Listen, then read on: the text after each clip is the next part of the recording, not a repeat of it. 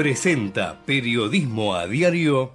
En Galeno te cuidamos hace más de 35 años, con más de 6.000 instituciones médicas, más de 68.000 profesionales, más de 10.000 empleados y más de 100 sucursales. Además, contás con nuestros sanatorios de la Trinidad y nuestros centros médicos propios. Galeno, todo para vos. SS Salud, órgano de control 0800 222 Salud, web sssalud.gov.ar. ¿Tenés dudas pero siempre se te hace tarde? Tranqui, en Galicia estamos para vos. Chateanos las 24 horas al 11 44 39 85 58. Estamos todos los días, también los feriados, obvio. Tenés respuestas cuando nos necesitas. Tenés atención siempre. Tenés Galicia. Conoce más en galicia.ar.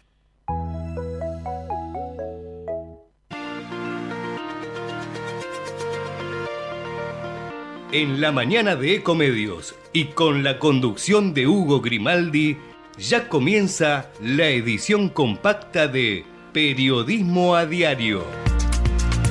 Con el resumen de las noticias más relevantes del día. Desde este mismo momento las vamos a analizar, a relacionar, a ponerlas en contexto para explicar qué se dice, qué no se dice, cómo se dice y por qué. Empezaremos a compartir títulos, notas, videos y fotografías, a mostrar personajes y recomendar columnas y enfoques. Y seremos implacables a la hora de identificar las noticias falsas. De lunes a viernes por AM 1220, en simultáneo por todas las redes sociales y con desarrollo extra en ecomedios.com. En Periodismo a Diario no le vamos a hacer perder el tiempo.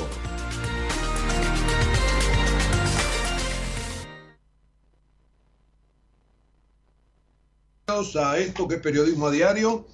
Hoy edición 216, eh, al fin de la penúltima semana del año. Estamos en el fin de semana largo, de la Nochebuena, de la Navidad, del día lunes. Después nos van a quedar cuatro días más y se va a terminar este 2023 para el olvido. Para el olvido. Aunque todavía, en lo que queda, estoy seguro que va a haber muchísimas novedades, algunas de ellas bien pero bien complicadas. Bueno, las novedades pasan por toda la información que ha surgido alrededor de este decreto larguísimo del presidente de la Nación, de las formas y del fondo. Si me permiten, porque se habló mucho de las formas, y yo también creo que hay que respetarlas, porque las formas son lo que finalmente le dan sustancia al, al, fondo de la cuestión, le dan estructura en realidad. La sustancia la pone el fondo y la estructura la ponen las formas. Y yo creo que las formas no se pueden dejar de lado, aunque me parece que hay que mirar y mucho el fondo de la cuestión.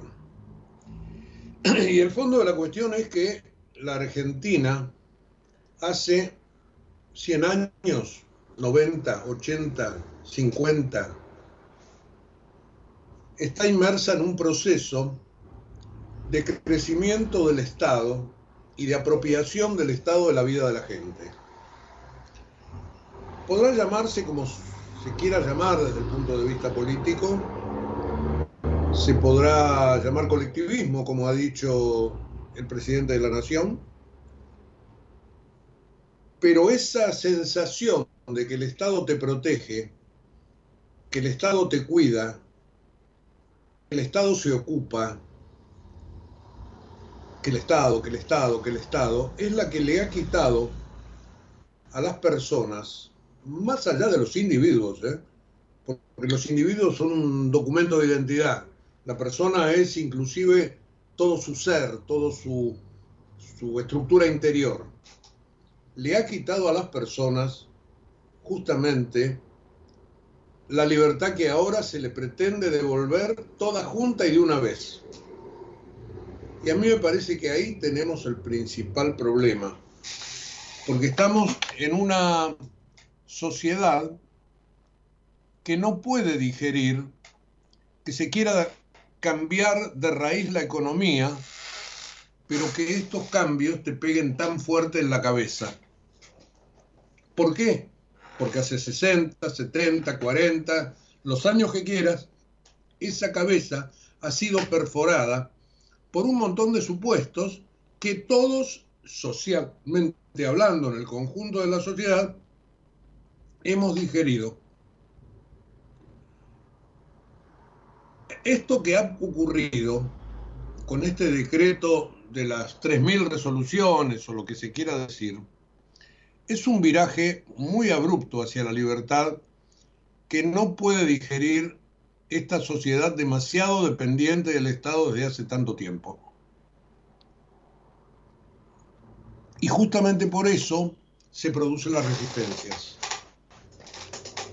Hay una confluencia entre todo esto que tiene la sociedad adentro desde siempre y la velocidad con que se pretende cambiarle la cabeza y el sentimiento a la gente. Ustedes me podrán decir, los economistas o los políticos no son psicólogos, tendrían en todo caso este, que ir al diván. Bueno, no es tan así porque nos hemos acostumbrado a vivir con miedo a la libertad. Aquel viejo libro de Erich Fromm, que algunos hemos leído cuando éramos jovencitos, el miedo a la libertad, justamente, es lo que nos envuelve. Ayer el presidente Milei en un reportaje por la mañana dijo que en realidad los que van a cacerolear sufren del síndrome de Estocolmo, que, que de alguna manera se sienten identificados con sus carceleros y que por lo tanto van a tocar las cacerolas. Bueno, es una interpretación. El grueso de la gente ha quedado en un shock bien importante, justamente porque no sabe, no conoce otra cosa que el cepo del Estado. Y se le genera este miedo a la libertad que nos decía Fromm que sufren las personas. Y este miedo a la libertad, es decir, la tendencia a abandonar el yo propio para fundirse con algo exterior a sí mismo que lo proteja, la religión, un partido político, una ideología, a fin de adquirir la fuerza con que lo individual este, parece que no, no, no aguanta, es justamente esto lo que le está sucediendo a la sociedad. Y se complica la cosa porque el nuevo gobierno ha metido un elefante en el bazar. Les decía recién, quizás porque el presidente es economista, quizás porque los políticos tienen otras ideas, otros tiempos, pero se necesita adaptar el alma, el espíritu. No estoy hablando del bolsillo, porque me queda claro que todos vamos a ser, ya somos pobres, por ahí no nos dimos cuenta, pero vamos a ser más pobres. Y a mí me queda claro por qué motivo somos pobres. Estoy tratando de enfocar la cosa desde el costado, no psicológico, porque por ahí para mí sería este, algo que está fuera de mi alcance, sino en función de lecturas que uno ha tenido y en función de vivencias, de este miedo colectivo que se ha apoderado de la sociedad porque el presidente ha decidido meter el elefante en el bazar. Vamos a ver que en este decretazo, más allá de las cuestiones formales de las cuales vamos a hablar ahora, y de todo lo político y de todo lo judicial, etcétera, etcétera, este decretazo ha pegado fuerte dentro del espíritu de la gente y ha pretendido cambiar de la noche a la mañana esa propensión que tenemos todos a sentirnos protegidos por el colectivo. Y si ha comenzado un tiempo de individualismo, es hora de que, era hora digo que ocurriera, pero es hora de que quienes buscan imponerlo manejen la cosa con un poco más de sutileza. Esa es mi gran crítica al, al costado psicológico, si ustedes quieren, o sociológico de este decretazo. Después surgen un montón de críticas legales, críticas políticas, este, las que quieran y las discutimos, las punteamos, pero el sentimiento generalizado es que el cimbronazo ha sido tan grande que los ciudadanos este, no se pueden acostumbrar de la noche a la mañana. Porque la desregulación busca cambiar de raíz la economía y bienvenidas sean las desregulaciones, pero le ha pegado muy fuerte a la cabeza de los ciudadanos.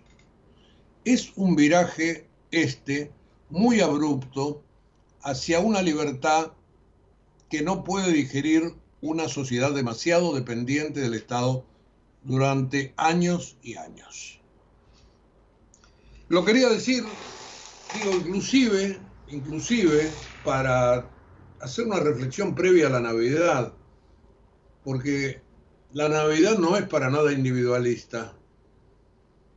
Los tiempos del espíritu, los tiempos de la familia, los tiempos de la comunión, más o menos religioso, o lo que ustedes quieran este, decir, la llegada de un revolucionario como, como Jesucristo este, tiene que hacernos pensar a todos, a nosotros los ciudadanos, que tenemos que irnos despojando de todas esas cosas que se nos han metido adentro durante tantos años y a quienes dirigen, a los dirigentes, les tienen que hacer pensar que estas cosas no se pueden cambiar de la noche a la mañana. Y que por lo tanto, si bien hay muchos que políticamente quieren hacer su negocio con los cacerolazos, pero deben entender a mucha gente que ha ido a cacerolear. Yo creo que es el kirchnerismo, no tengo ningún tipo de dudas, etcétera, etcétera, pero es el, el espíritu de aquellos que se sienten de algún modo desplazados por esta corriente que amenaza con llevarse todo a su paso, que fue presentada de un modo horrendo el otro día a través de la televisión, con, con una estética verdaderamente este, difícil de digerir para estos tiempos, casi mano militari. Eh, bueno, más allá de todo eso, el fondo de la cuestión es que tenemos miedo a la libertad. Y es obligación del dirigente tomar nota de eso y ver de qué manera puede hacer los cambios de una forma que sean mejor explicados y que sean mucho mejor digeridos por la gente. Y si es así, tendremos más tiempo en todo caso para irlos agregando, pero eh, probablemente haya menos angustia, que de esto, de esto se trata. Y el miedo a la libertad te produce justamente angustia. Es lo que, que Fromm dice en aquel libro que yo les comentaba. Bueno, dicho todo esto, ocho y cuarto de la mañana, antes de meterme con el tema estrictamente informativo, con la desregulación, con el DNU, con las cosas que se han ido punteando y sacando, con, con aquellos que, se resisten, con la política que por ahí no le va a aprobar el DNU a, a mi ley en, la, en las dos cámaras. Bueno, todas estas cosas que en los próximos días vamos a tener que hablar y mucho al respecto. Empecemos con música, ¿les parece? Vamos a, a comenzar hoy con un, este, con un grupo de dos, porque son dos gemelas, eh, Mona Luisa, Mona Lisa, Mona Lisa. Es um, chicas austríacas que cantan muy, muy lindo y que han hecho durante gran parte de su carrera muchas canciones de los Beatles y vamos a ir, a hoy con una. Mm, a ver, miren qué lindo este dúo como para comenzar la mañana. If I fell in love with you, would you promise to be true and help me understand? Cause I've been in love before, and I found that love was more than just holding. If I give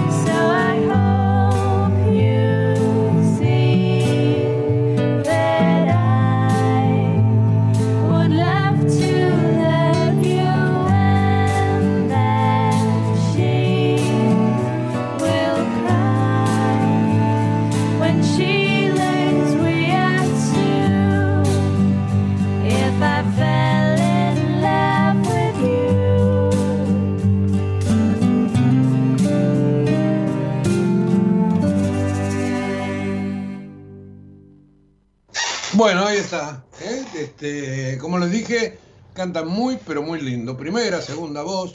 Y hay un gran.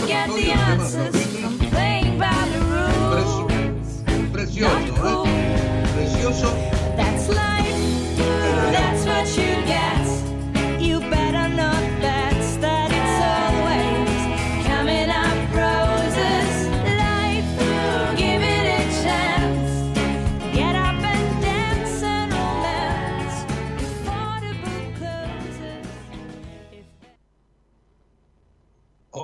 Bueno, ahí se colaron, ahí se colaron, pero les decía que hay un montón de temas que este, se pueden escuchar en YouTube, está, hay, mucha, este, mucha música al respecto. Bueno, eh, dejamos ahí y nos vamos entonces, sí, estrictamente a lo noticioso. Yo arrancaría por el Congreso, el Congreso de la Nación, que va a tener que decir mucho. Y ayer hablaron, hablaron también muchos dentro del Congreso Nacional, eh, porque allí se va a dar la batalla. ¿Dónde se va a dar primero? En la Comisión de eh, Control. Eh, hay una comisión bicameral de ocho diputados y ocho senadores que se dedican a controlar los decretos de necesidad de urgencia.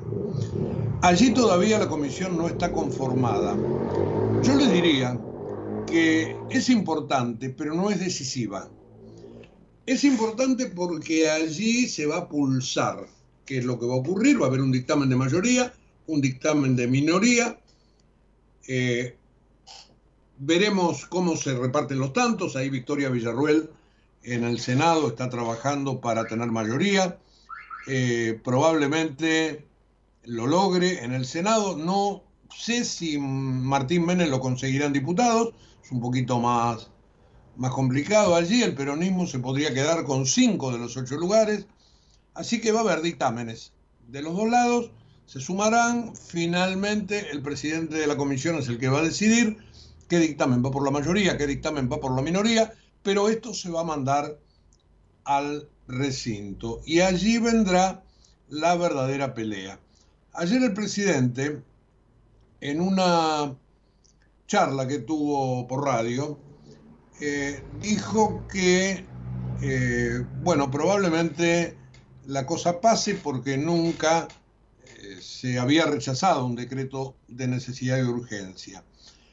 Pero ayer se vieron dentro del Congreso muchas expresiones que yo les diría han separado los tantos de modo bastante claros en cuanto a que el oficialismo está en minoría. Únicamente en la Cámara de Diputados, hasta el momento, podrían ellos contar con la suma de los diputados macristas del PRO, por decirlo de alguna manera. Ayer Horacio Rodríguez Larreta, que tiene un grupo de diputados dentro del PRO, el radicalismo a través de un comunicado, Martín Lustó habló de, que se envíen leyes espejo de ese decreto. Eh, bueno, todo esto implica que el decreto está en este momento así, este, con signos de interrogación. Y me da la impresión que si se ponen duros en el Congreso, van a obligar al gobierno a negociar.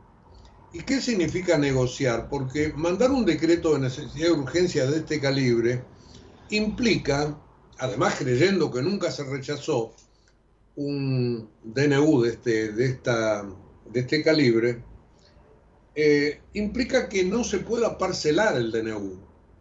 El DNU tiene que ser aprobado o rechazado. No es que se aprueba el artículo tal y se deniega el otro, no. O todo o nada. Y en, el régimen que yo les comentaba ayer, eh, si una de las cámaras rechaza, tiene que pasar a la otra para que allí se verifique la opinión. Si la opinión es coincidente de rechazo, con dos rechazos el DNU no corre más. Si la opinión de la otra Cámara es favorable a mantener el DNU, entonces sí se puede continuar tal como si fuera una ley. Y allí este, me parece que por lo que se vio ayer, los números no le dan al oficialismo en ninguna de las dos cámaras. Si no se aviene a negociar antes, todo esto se puede llegar a caer. Una forma de negociar es generar leyes y discusiones. Y estas leyes y discusiones llevarán su tiempo. Y probablemente esos tiempos no van en línea con la necesidad que tiene el gobierno de apurar el mal trago. Me refiero estrictamente a lo eh, que hace al equilibrio de la economía, que en este momento está más que desequilibrada. La verdad que muchas de las medidas son totalmente atendibles y hay otras que afectan intereses.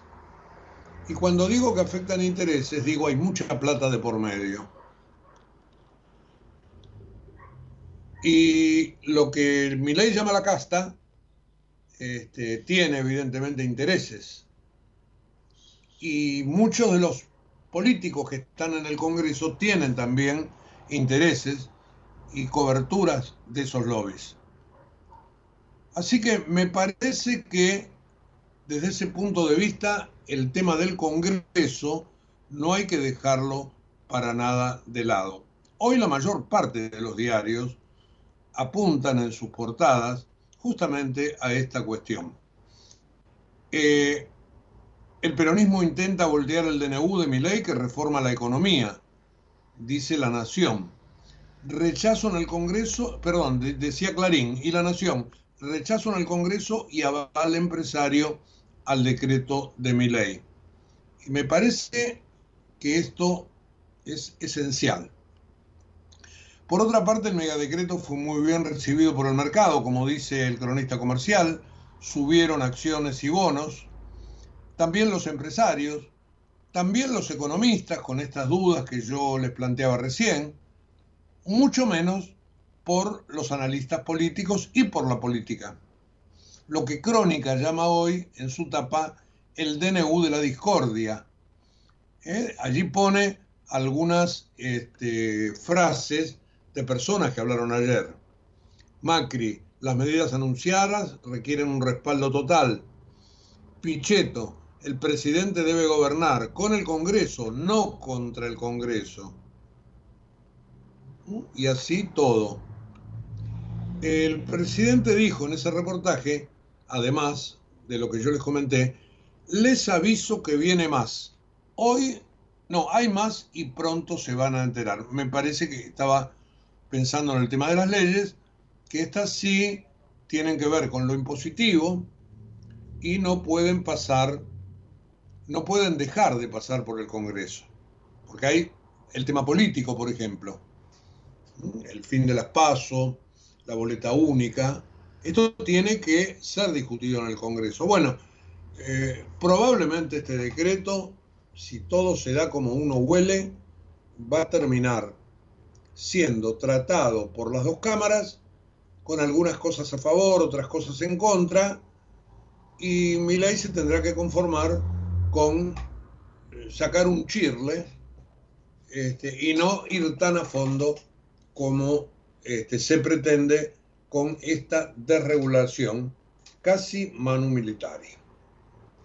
Así que este es el aspecto del, del Congreso que a mí me parece que hoy por hoy es el más importante. Sin embargo, hay otra, otros dos o tres focos como para este, conversar. Por ejemplo, este, el tema de la, de la, de la justicia. Ya se sabe que la CGT va a judicializar el decreto, sobre todo en la parte que le atañe. Las centrales sindicales ayer se mostraron verdaderamente en contra de todo esto porque le toca el bolsillo. Como decía Perón, la víscera más sensible. Este, así que el PJ y los sindicatos se han puesto en línea como para rechazar todo esto, ya sea en el Congreso o en la justicia. Y ayer hubo, evidentemente, este, presentaciones, etcétera, etcétera, etcétera.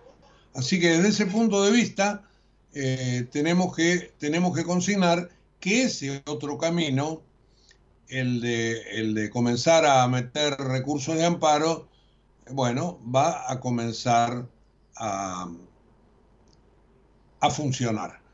Ayer comenzó, eh, ayer llegó a tribunales el primer amparo. Lo hicieron una ONG y sindicalistas kirchneristas. Eh, la Asociación Civil Observatorio del Derecho a la Ciudad. Eh, Mariano Recalde, por ejemplo, prometió una lluvia de amparos. Y el procurador del General del Tesoro y Rodolfo Barra, un experto en estos temas, seguramente estará preparando todas las defensas.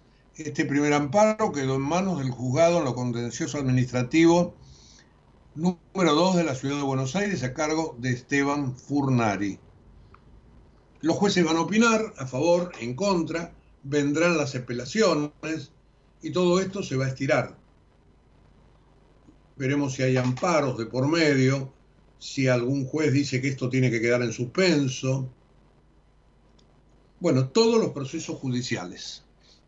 Así que veamos si eh, la cosa funciona. Por supuesto que con los jueces que, que aprueben una cosa para un lado, los del otro lado van a decir que está ensobrado y así lo mismo. Bueno, este, este es algo que va a llevar bastante tiempo y a mí me parece que algunos juzgados van a tener que habilitar la feria judicial. No sé si la Corte Suprema, algo que, a lo cual no es muy afecta. pero veremos la velocidad que toma todo esto. Pero ayer, primer amparo allí este, en tribunales. El Colegio Público de Abogados de la Ciudad de Buenos Aires, eh, que preside el ex camarista Ricardo Gil Lavedra, se manifestó ayer preocupado por este dictado. Ahora tiene número, no lo sabía, el DNU 70. Después voy a mirar qué es 70 en la quiniela. Este, ¿Por qué motivo? Porque no se ajusta a los parámetros excepcionales establecidos en la Constitución para su dictado. El enorme volumen y alcance del texto del decreto que incluye la derogación de una innumerable cantidad de leyes del Congreso y la modificación de otras tantas, algunas incluso que contemplan un régimen general, no puede ser efectuada por un instrumento excepcional de interpretación restrictiva como un decreto de necesidad de urgencia. Es lo que dijo el Colegio Público de Abogados de la Ciudad de Buenos Aires. Como verán, hay tironeos de muchos lados. Del lado de la política, del lado judicial, obviamente del lado sindical. Y del lado sindical, el miércoles que viene, la CGT va a salir a la calle para pedir a la justicia que frene el DNU. Una movilización en el Palacio de Tribunales. Y allí se va a hacer un pedido para que se declare la inconstitucionalidad del DNU dictado por el presidente. También, también para el jueves 28, un día después de esa marcha, se convocó al Comité Central Confederal CGTista para definir un plan de lucha y el llamado a un paro general. Esto es lo que el diario La Prensa, hoy en su portada, con, con mucha ironía, este, titula Se despertaron de la siesta. Y es verdad, después de cuatro años, este, ahora que le tocan la víscera, este, saltan. Obviamente que dentro del capítulo laboral hay muchas restricciones. Se restringen huelgas, se reducen indemnizaciones. Hay cosas que verdaderamente complican. No habrá obligación de retener aportes para los sindicatos. Bueno, la verdad que el tema laboral es un tema crucial. Y allí también lo estamos consignando junto a la cuestión de la justicia y junto a la acción del Congreso como este triángulo de las Bermudas para el decreto 70. Bueno, bueno, dicho todo esto, ayer la jornada nos permitió mirar un poco cómo venía este, la cuestión puntual de muchos temas. Es tan largo, tan imposible de, de seguir, sobre todo porque te pone artículo tercero, derogase la ley número 27.454. Tenés que ir a la ley, mirar de qué se trata. Artículo cuarto, derogase la ley 33.200 y así uno por uno, verdaderamente tremendo. Y si fue pensado para que esto no pueda este, ser rebatido, peor todavía. Vuelvo a decir, entiendo que hay que hacer montones de cosas que terminen con este Estado omnipotente que le puso el pie encima al sector privado durante años y años y años. Nunca más que en los periodos kirchneristas. Y por eso llegamos hasta acá y por eso la gente votó como votó. El remedio para estas cosas sigue siendo en la sociedad donde uno vive las elecciones, no las cacerolas. Siempre me pareció una pavada monumental lo de las cacerolas. Cuando la blandían los, macristas y ahora que son los kirchneristas. Porque en mi interior siempre creí que la caída del gobierno democrático de Fernando de la Rúa estuvo preparada con esas cacerolas. Inclusive se generó todo el ambiente, y se los cuento porque lo viví en la calle. ¿eh? Yo trabajaba en aquel momento a dos cuadras de la Plaza de Mayo y todo eso lo viví muy de cerca. Y a partir de todo eso, y a partir de todo lo que se generó después, las concentraciones barriales, las ganas de hacer mercados de, de, este, de trueque solamente para, porque eran más socialistas, digo, cos- cosas que tienen que ver con situaciones que en el mundo ya han quedado atrás desde siempre, este, no puedo estar a favor de los cacerolazos. No estaba antes, no estoy ahora, porque vuelvo a decir, los votos se cuentan en las urnas, pero la gente ha salido y el gobierno no los puede desatender. Bueno, les decía que dentro de todo lo que me pude meter en el, en el decreto, por ejemplo, estuve viendo el tema de la ley de alquileres. Por ejemplo, que ahora se va a poder llevar a la práctica todo lo que hasta este momento se hacía por afuera. Porque yo conozco casos de inquilinos y propietarios que firmaban un contrato estándar, pero después se arreglaban entre ellos. Bueno, mira, este mes me tenés que pagar tanto, eh, son tres años, vamos a hacerlo a un año, dentro de un año volvemos a hablar, este, y así. Es decir, ya el sector privado se arreglaba solo. La ley era un desastre. Bueno, la ley ahora terminó. Ayer dijo Diana Mondino, en función de los contratos, vieron que dice que hay que pagarlos, no solo los contratos de alquileres, todos los contratos en general, que hay que pagarlos en la moneda que se pactan. Y entonces Mondino dijo, en novillos, en leche o en bitcoin, o en euros o en yuanes, pero si en lo que se pacta se paga. O por lo menos si querés, pagalo con otra moneda, pero poniéndote de acuerdo, ¿no? Me refiero al litigio. Si hay litigio, se paga en la moneda que se pacta. Bueno, la mm, derogación entonces de esta ley va a permitir blanquear todo, todo lo que hasta este momento inquilinos y propietarios hacían por afuera. Después está todo el tema comercial, los cambios con el final de la ley de abastecimiento, de la ley de góndolas. Eh, hay un nuevo esquema comercial que transforma, por ejemplo, a los supermercados y ahora pone la elección de los productos en manos de los consumidores. Ya no hay que poner en la punta de góndola eh, tal o cual cosa. El que quiera que lo pague. Digo, cosas que en las cuales el Estado no se tenía que meter, porque era meter burocracia solo para generar un, una oficina en algún lugar que tuviera 20 ñoquis. Todo tiene que ver con todo. Pero este, lo concreto es que en los supermercados las cosas van a cambiar.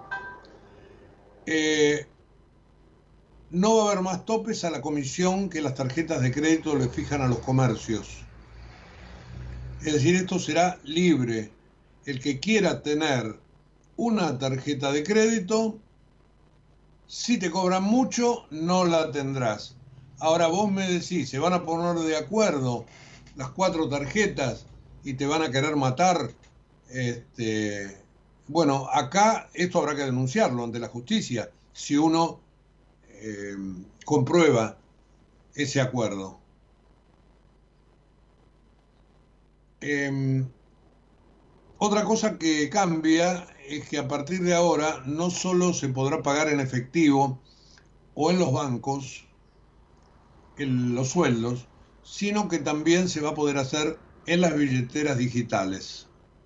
Porque queda abierta la posibilidad de que se paguen los sueldos mientras se paguen como sea. Prepagas, otro tema durísimo, porque hoy dice algún diario que esto va a llevar aumentos de hasta 50% y a cambios muy pero muy drásticos en salud.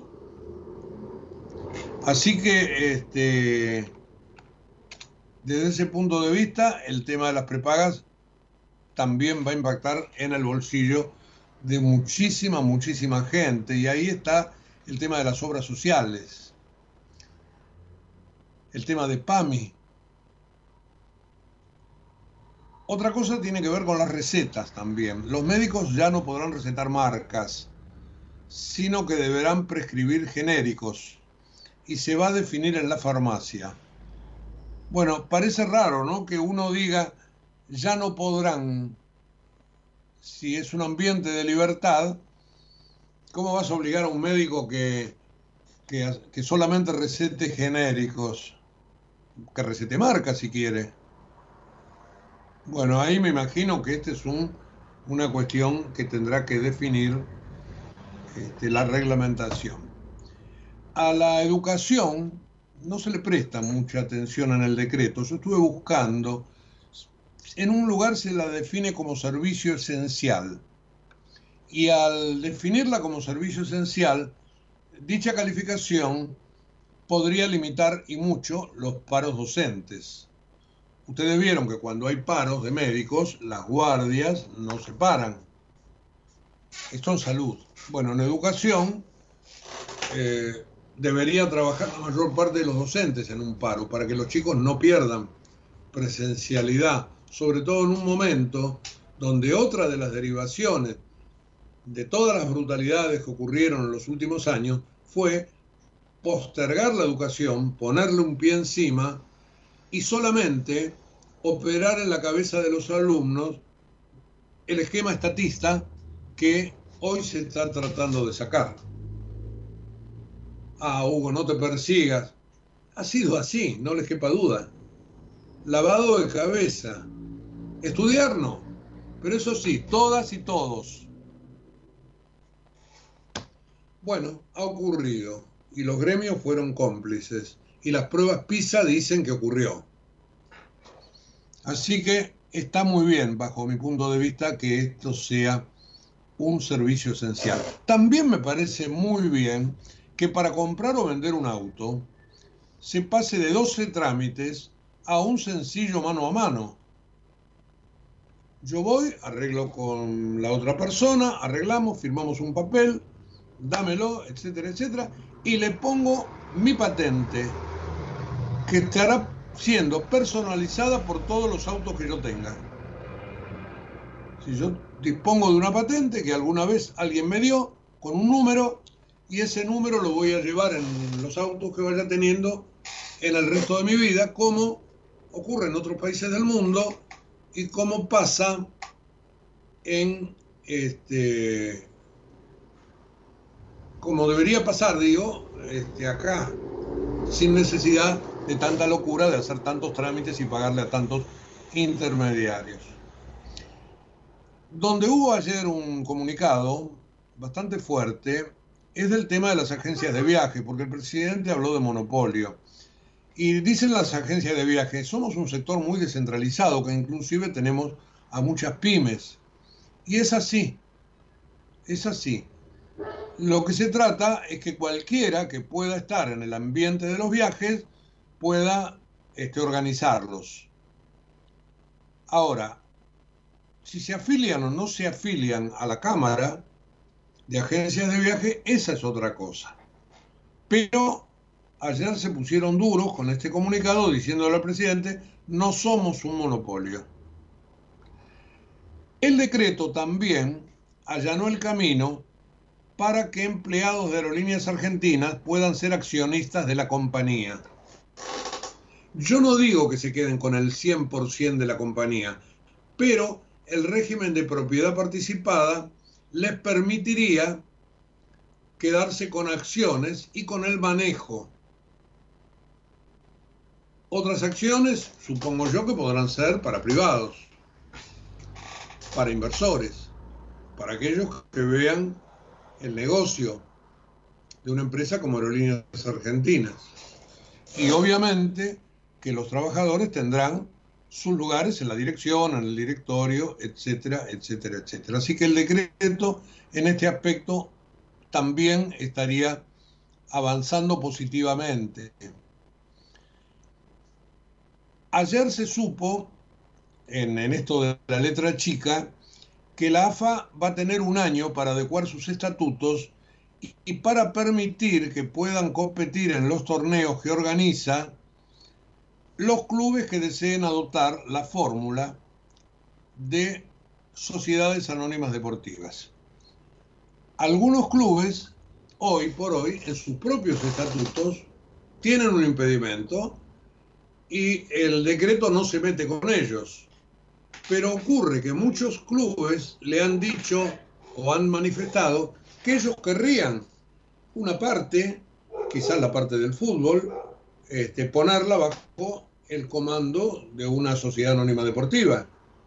Pero ocurre que como el estatuto de la AFA por una vieja este, norma dice que en la AFA solo pueden competir sociedades eh, sin fines de lucro, como son los clubes de fútbol, este, no podrían competir allí las sociedades anónimas deportivas. Entonces por eso se le da un año a la AFA para que logre adecuar sus estatutos. Así que ese es otro de los temas que estuvimos allí verif- verificando. Eh, les decía que los grandes empresarios, ayer los de la gente de la EA, avalaron las reformas, aunque en general este, hablaron más del déficit y del estado elefante, eh, del estado, del macroestado, que, y ellos lo han dicho más de una vez, le ponían el pie por encima al sector privado. Eh, la UIA y la CAC, la Unión Industrial y la Cámara de Comercio, se centraron en los cambios laborales, en aplaudirlos, en esta flexibilización que la CGT está este, rechazando. Los analistas económicos en general avalaron las reformas, pero dudan que se puedan instrumentar por DNU. Y yo creo que ese es el punto crucial del cual venimos hablando desde el principio, que es el paso por el Congreso. Ayer los bonos y sobre todo la bolsa aprobaron con subas el decretazo. Ustedes eh, escucharon por la mañana aquí a, a, Jorge Rousseler, un experto en temas de mercado, un operador, alguien que conoce el paño, que dijo exactamente eso. Hoy la bolsa y, y los bonos dan el campanazo y todos fueron para ese lado. El dólar más o menos igual, mil pesos, pesos más, pesos menos. Y yo les diría que, ah, el Merval ayer, bueno, en esa suba que Rousseler pronosticaba, eh, llegó a un pico el más alto en cuatro años y medio. Así que el tema mm, activos ayer estuvo muy, pero muy bien. Bueno, creo que con esto he hecho un resumen lo más compacto posible de este mega decreto que tanto trabajo nos ha dado. Eh, un poquito más de música. Antes de la Navidad, creo que bien vale programar algo que tenga que ver con eso. Eh, busqué un tema de la oreja de Van Gogh, que la oreja es para mí un grupo emblemático en España, ha tenido su cuarto de hora, siempre les he contado, siempre con dos cantantes de primera, y este, este tema que se llama La luz que nace en ti, lo grabó Leire Martínez, que fue la segunda cantante de La Oreja, una cantante vasca preciosa y con una voz maravillosa, haciendo este tema que bien vale tener en los oídos para tratar de pasar una Navidad lo más este, hermosa posible desde lo espiritual. A ver. Vuelan cometa entre miles de estrellas, anuncia otra noche de paz. Llega la nieve y se encienden las luces que adornan la ciudad. Cantan los niños que ya están de fiesta, que viva la amistad, que viva el amor, que así es la Navidad. Brilla en mi pecho la luz que ojos con mi corazón. Brilla la chispa del claner que olvida y perdona sin rencor. Dale la mano a quien no pide a cambio y cantemos por la paz. Que viva el amor, que así es la Navidad. Así es la luz que nace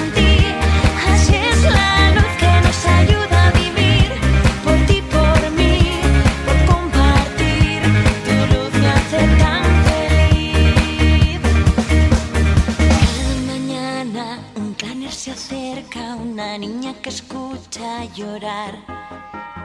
Tiembla de frío y el claner le pone un abrigo al pasar. Ella sonríe y se abrazan felices. Que viva la amistad. Que vivan los claners, que así es la Navidad. Ja, ja, Así es la luz que nace en ti. Así es la luz que nos ayuda a vivir.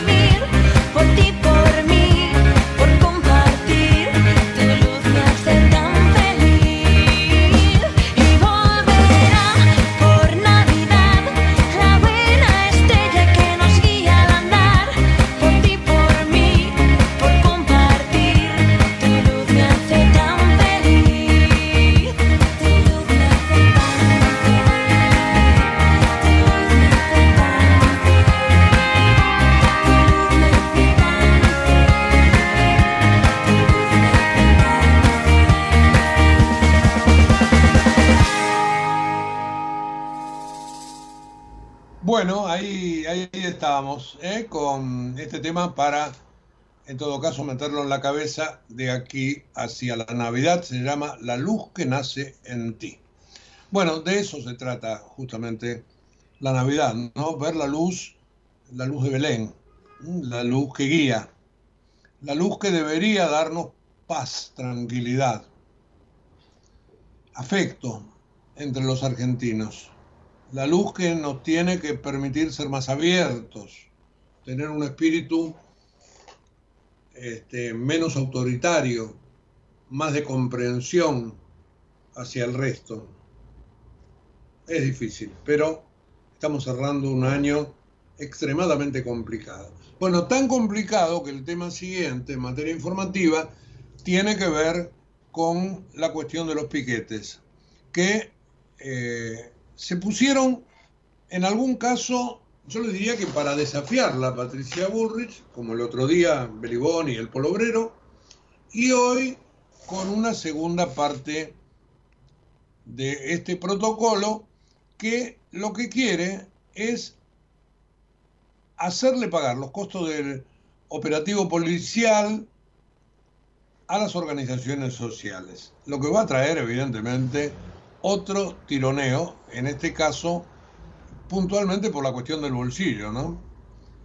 Así que la Casa Rosada quieren que las organizaciones que marcharon el miércoles respondan por los gastos del despliegue de esas fuerzas. Eh, obviamente que, que los piqueteros se niegan, dicen que es una provocación. Hoy la CTA Autónoma anunció otra protesta hoy al mediodía en el obelisco, con apoyo de sectores piqueteros y un grupo vinculado a Andrés Larroque. Así que ahí vamos a tener un poco más de movimiento, porque el obelisco es una zona realmente complicada y veremos cómo se logra que no se corte. Lo del otro día fue casi un tanteo. Hicieron punta. Y todo funcionó, bueno, bastante bien. Dos, dos personas detenidas y no hubo mayores inconvenientes, se hizo todo. Bueno, hoy me parece que la cosa va a ser más fuerte. Las organizaciones remarcaron que la marcha va se, se va a realizar en el marco de una jornada de lucha con asamblea y ollas populares. La CTA por la tarde se reunió ayer en Bartolomé Mitre 744 para analizar las medidas de fuerza que se van a tomar en lo que se considera este brutal DNU, así lo llamaron. confían en que la semana próxima se va a poder anunciar un paro general conjunto con la CGT. Para el día de hoy eh, está el movimiento Evita, también confirmó que va a participar en la manifestación. Rechazan una devaluación de 120%, la verdad algo, algo imposible, porque matemáticamente digo imposible, pero bueno, obviamente que se, se ponen en contra. Eh, hay que ver qué hace la policía porteña. No sé si va a tener hoy tanta pasividad la cosa porque del otro lado es más que probable que haya algún tipo de provocación. Así que me parece que vamos a pasar hoy un viernes complicado. Eh, un tema importante también. Ayer se designó al nuevo embajador en China que busca acercarse al gobierno de Xi Jinping. Es un diplomático, Marcelo Suárez Salvia. Actualmente cumple funciones en Trinidad y Tobago y este, obviamente que la Argentina no va a romper relaciones y allí se está viendo a ver si se puede ampliar el swap. Además, China es el segundo importador de carne vacuna. Es decir, hay un montón de cosas comerciales que no se pueden dejar de lado. Si bien Milley no disimula su alineamiento con Washington, por supuesto que este, Brasil y China siguen siendo focos de comercio y obviamente no se pueden tirar por la borda. ¿Mm? Así que ayer este, se supo de esta designación. Y bueno, veo si me queda algo más porque nos estamos yendo. Eh, hoy tenemos fútbol, por la tarde el Manchester City de Julián Álvarez y Pep Guardiola va a disputar con Fluminense la final del Mundial de Clubes. Creo que no puede jugar Haaland, así que por ahí Julián es el 9. Eh, hoy van a pelear por la última Copa del Año, por la que saca el campeón de campeones, digamos, River y Rosario Central. Y se van a despedir en River Enzo Pérez y De la Cruz.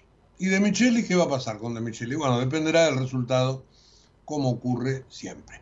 Mientras tanto, Boca sigue sin técnico porque eh, no se termina de cerrar la desvinculación de Martínez de Huracán. Y hasta que eso no esté terminado, Boca no lo puede contratar. Eh, ayer, tapa de fotos en los diarios, un estudiante se parapetó como francotirador en la Universidad de Praga, mató a 15 personas y se suicidó. Esa sería, en todo caso, la noticia internacional del día. Entramos en un fin de semana largo. El lunes no vamos a estar porque es el día previo, es el día de Navidad, digo, después de haber celebrado la Nochebuena. Eh, espero que justamente esa luz de la que hablábamos antes nos ilumine a todos por adentro, que nos permita eh, sacarnos de encima muchas telarañas incrustadas durante tanto tiempo, que nos permitan vivir sin miedo y sin incertidumbre y sin angustia el bravo momento que estamos pasando. Es un deseo, nada más que un deseo, no una imposición.